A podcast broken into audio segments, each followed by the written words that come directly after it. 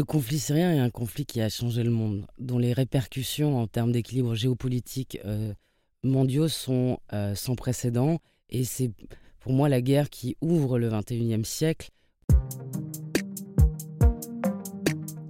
Effraction, le podcast, vous fait découvrir cinq romans du festival Effraction qui explorent les liens entre littérature et réel.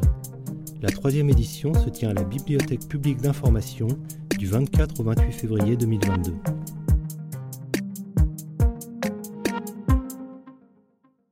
Dans cet épisode, Jérémy, bibliothécaire à la BPI, reçoit la journaliste Sophie Nivelle-Cardinal pour parler de Mahmoud ou la montée des eaux d'Antoine Vauters.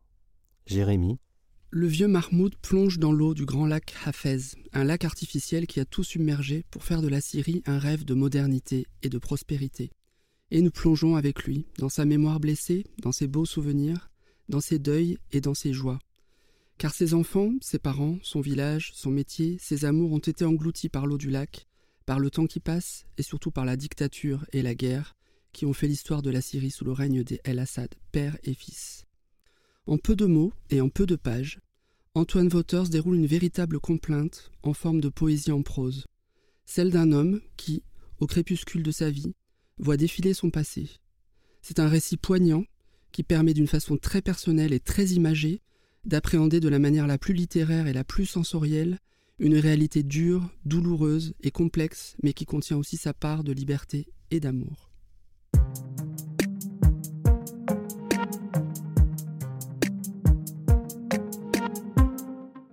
Le conflit syrien est forcément de nature complexe, basé sur une histoire dont chaque élément peut apporter un point de vue, une lecture, un regard. En quoi votre travail de journaliste s'attache-t-il à rendre compte de cette complexité? Et est-ce que cela le rend d'autant plus difficile, d'autant plus complexe lui-même? Sophie Nivelle-Cardinal, grand reporter en Syrie et prix Albert Londres 2016. Le conflit syrien n'est pas un, conflit syrien complexe en soi, c'est complexe parce que comme, euh, comme tous les conflits qui durent depuis trop longtemps, ça devient des histoires complexes. Euh, cette idée que euh, l'Orient serait forcément complexe, un peu une idée orientaliste et romantique. Tous les conflits qui durent longtemps euh, deviennent des conflits complexes. Après, la difficulté aussi, la complexité qui a été euh, ce conflit, c'est l'accès. Il y a eu très très l'accès a été très très difficile pour les journalistes étrangers, pour les observateurs étrangers. Mais cette histoire euh, de ce conflit, au début d'ailleurs, c'était pas un conflit. Hein. En 2011, c'est un soulèvement populaire, des manifestations, et c'est d'abord une répression sanglante dès le début. Et puis on passe euh, en 2012, été 2012, à un conflit entre deux camps. Donc là, on est dans une histoire très simple, finalement. Euh, et puis après, parce que le conflit dure, en 2013, 2014, on a d'autres acteurs, d'autres protagonistes qui arrivent, euh, que ce soit le PKK, qu'on appelle YPG, et puis Force démocratique syrienne, que ce soit l'État islamique en, en 2013-2014. Donc là, on, devient, on est dans des histoires, on est dans un conflit plus complexe parce qu'il y a plus d'acteurs, parce qu'il y a aussi des territoires avec des réalités très différentes. À Alep ou à Tapka, euh, à Raqqa, qui est donc Tapka, qui est cette ville très très proche de Raqqa où euh, se déroule le roman d'Antoine Waters, euh, eh bien il y a une autre réalité qu'à Damas, à Homs ou à Alep. Et ce qu'on voit dans ce roman, c'est que effectivement on a une forme d'épaisseur de toutes ces histoires, de cette complexité, parce que de temps en temps on a un soldat des forces démocratiques syriennes, un membre de l'État islamique, on entend les combats, on parle des euh, soldats du régime aussi, on parle de la police, de des forces de sécurité. Mais dans ce roman, il me semble que la Syrie n'est pas... Enfin, ce qui se passe, euh, cette guerre, euh, cette dictature, c'est pas seulement un contexte, c'est pas seulement là où se déroule l'histoire, c'est aussi, pour moi, le véritable personnage du roman et que ce chant d'amour de Mahmoud euh, la femme aimée à Sarah, c'est un chant d'amour à cette Syrie euh, qui a été détruite, qui a disparu et qui a été euh, partie intégrante de sa vie et partie intégrante de l'histoire. Quand Mahmoud raconte sa vie, quand Mahmoud, on plonge dans la vie de Mahmoud avec ses différents éléments, ses soldats, ses combats, la police, en fait, Tabka, là où ça s'est passé, là où ça se passe, en tout cas la fin de, sa vie, la fin de ce récit, là où se, chante sa vie, euh, finalement, c'est un endroit qui a été traversé par, euh, par différentes forces politiques. Avant 2011, c'est la dictature, mais c'est la ville, Raqqa, c'est la, capitale provinciale la plus éloignée de Damas. Et, ça compte. Et d'ailleurs, en 2011, quand il y a les soulèvements, quand il y a une, une armée syrienne libre qui se crée, ça, va être, ça a été la capitale provinciale qui, la première et la seule, a été entièrement libérée des forces du régime. Pour élargir un petit peu le spectre, en vous qui avez couvert différents terrains euh, en tant que journaliste euh, de différentes guerres, différentes situations de conflit, en quoi le conflit syrien et la guerre civile syrienne vous paraît-elle spécifique euh, En quoi peut-elle nourrir spécifiquement la fiction, le travail de journaliste? Finalement, pour vous, la guerre syrienne est-elle unique en son genre? Le conflit syrien est un conflit qui a changé le monde, dont les répercussions en termes d'équilibre géopolitique mondiaux sont sans précédent et c'est pour moi la guerre qui ouvre le 21e siècle ou qui, le, ou qui ferme le 20e siècle. Et euh, les conséquences de ce qui sont de ce conflit syrien, euh, par exemple, 2013, euh, quand il y a Barack Obama qui les Occidentaux qui partent d'une ligne rouge. la ligne rouge, c'est l'utilisation des armes chimiques. Et quand cette ligne, cette ligne rouge est franchie et qu'il ne se passe rien, euh, ce qui va se passer six mois plus tard, c'est que euh, les Russes se rendent bien compte que euh, les Occidentaux ne font rien et ils annexent la Crimée. ça, pour moi, ça découle du, de ce qui s'est passé en Syrie. Quand il y a une milice qui s'affirme et qui utilise le vide du pouvoir et le vide laissé par cette guerre civile et les opportunités, et que cette milice devient un État terroriste, une organisation terroriste sans précédent, une, une organisation inédite, les conséquences les conséquences, les répercussions sont dans nos vies. Il y a des, attentats qui sont passés au Bataclan, qui sont des attentats qui sont aussi inédits euh, dans l'histoire de la France, même si Paris a connu beaucoup d'attentats. Euh, et les conséquences après sont inédites. Donc, euh, ce conflit syrien est un conflit qui a changé le monde à bien des égards. Et ce conflit syrien n'a plus rien à voir avec les Syriens finalement aujourd'hui. Et très vite, ça leur a échappé. donc, au bout de deux ans, trois ans, les protagonistes ne sont plus les mêmes. Les protagonistes euh, les plus importants, quand vous allez couvrir la bataille de Raqqa, eh ben, on raconte plus l'histoire des Syriens, on raconte l'histoire de deux organisations qui n'étaient pas là au début du conflit syrien, l'État islamique et euh, les forces kurdes du PKK en fait, qui, sont, qui est une organisation qui vient de Turquie, etc. Donc là, ces deux forces, six ans après, c'est plus la même histoire. Donc ce conflit, oui, pour moi, il y a un conflit qui a changé le monde, dont les répercussions ne se limitent pas au territoire syrien et dont, à mon avis, on n'a toujours pas encore. Euh, ce conflit n'est pas terminé. Donc, en termes géopolitiques, il va encore se passer des choses.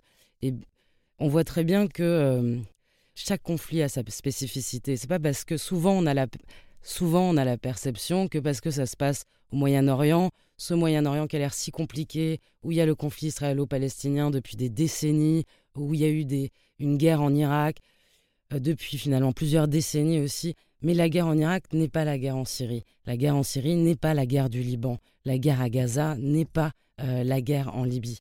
Et ces deux conflits euh, qui euh, n'existaient pas avant la dernière décennie, avant les printemps arabes, qui sont le conflit syrien et le conflit libyen, sont des conflits différents avec des tenants et des aboutissants différents. Donc dans, dans dans le roman de Antoine il est beaucoup question de la dictature syrienne, autant de Hafez el-Assad, du père, en quoi cette page euh, très dure, très longue de l'histoire de la Syrie, mais parfois méconnue, parce qu'elle a été aussi peut-être happée par l'histoire récente, vous paraît-elle contenir déjà tous les germes du conflit, toutes les conditions euh, de cette guerre qui dure depuis près de dix ans? La dictature euh, de Hafez al-Assad et la dictature de Bachar al-Assad, en fait, c'est la même dictature, c'est la même histoire.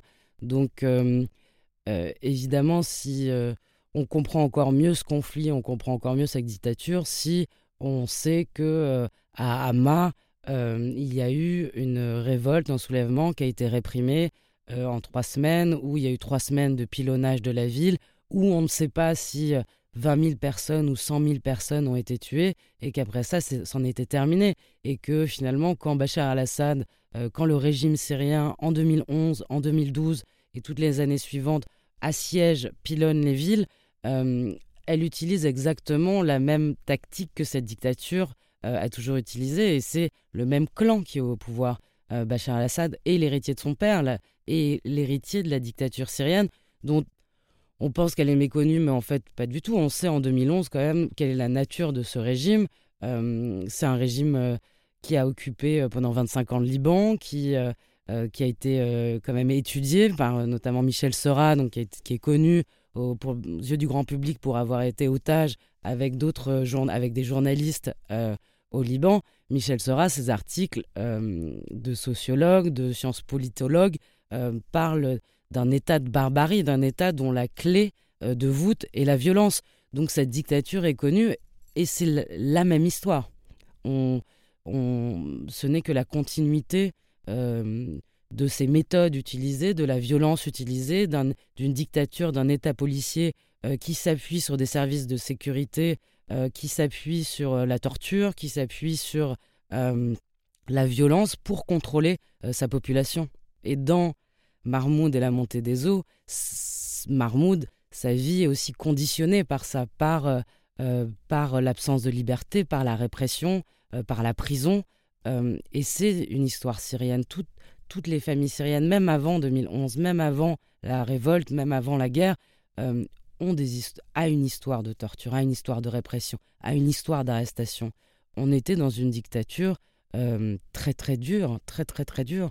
Donc c'est la même histoire. Justement, ça permet d'éclairer un petit peu le, roman d'Antoine Wouters, qui lui a une autre manière de, décrire ce paysage, ces mémoires. Donc, il utilise beaucoup la poésie, l'image pour rendre compte de certaines réalités, euh, parfois dures, parfois complexes. Comme vous le disiez, dans votre travail, notamment documentariste, vous cherchez à montrer cette réalité de la manière la plus directe, la plus honnête ou la plus transparente possible. Euh, ces deux approches, poétique, fictionnelle et euh, documentaire, euh, journalistique, vous paraissent-elles complémentaires et en quoi elles sont différentes et en quoi elles vous intéressent pour appréhender cette histoire?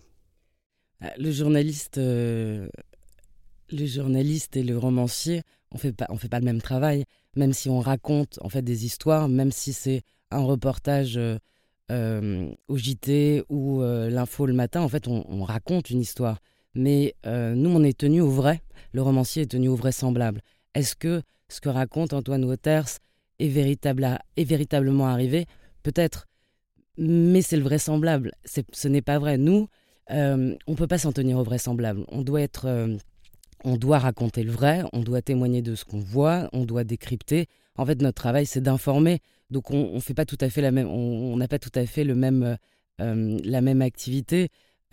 après, euh, enfin, la richesse de la littérature, c'est ça, c'est justement de nous emmener dans des mondes qui ne sont pas les nôtres. Euh, on, se prend au jeu, euh, c'est-à-dire que Antoine Waters raconte cette histoire. Enfin, le narrateur n'est pas Antoine Waters, le narrateur est Marmoud. On a des voix parfois polyphoniques, on entend Sarah. et ça, la richesse de la littérature, c'est de nous emmener et de nous, de nous emmener dans ces mondes-là. Nous, euh, journalistes, euh, reporters, documentaristes, euh, on raconte le réel et on est tenu au vrai. On ne peut pas spéculer, on ne peut pas imaginer. et donc, ce n'est pas tout à fait le même travail. Est-ce que ça renseigne le monde? Oui. évidemment, est-ce qu'on peut se contenter seulement du récit journalistique pour comprendre, pour comprendre ce qui se passe Non.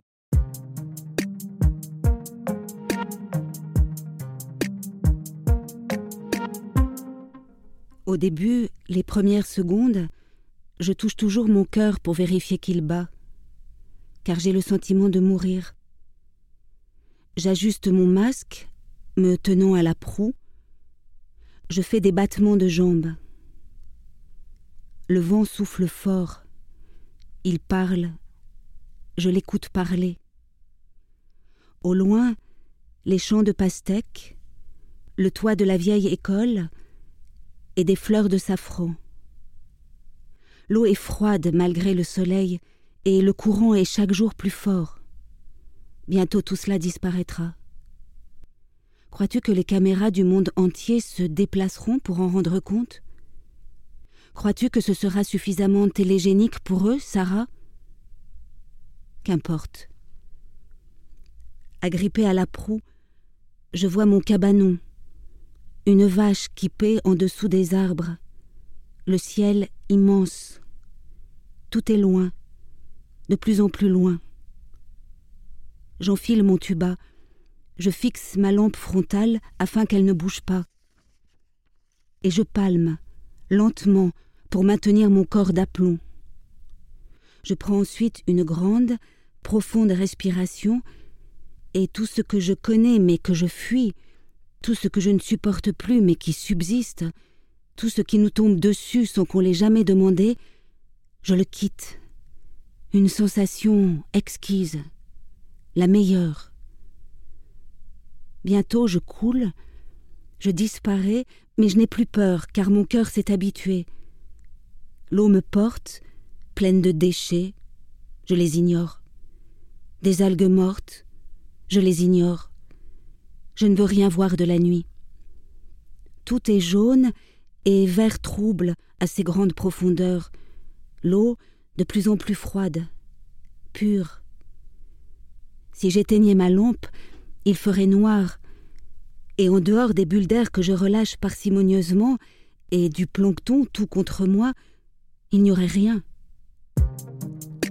Cet épisode a été préparé par Jérémy Desjardins. Merci aux éditions Verdier. Lecture par Caroline Girard. Réalisation Michel Bourzex et Gilles Dégis. Musique Thomas Boulard. Ce podcast a été produit par Balise, le magazine de la Bibliothèque publique d'information. Vous pouvez écouter tous les épisodes sur balise.bpi.fr et sur les plateformes de podcast habituelles.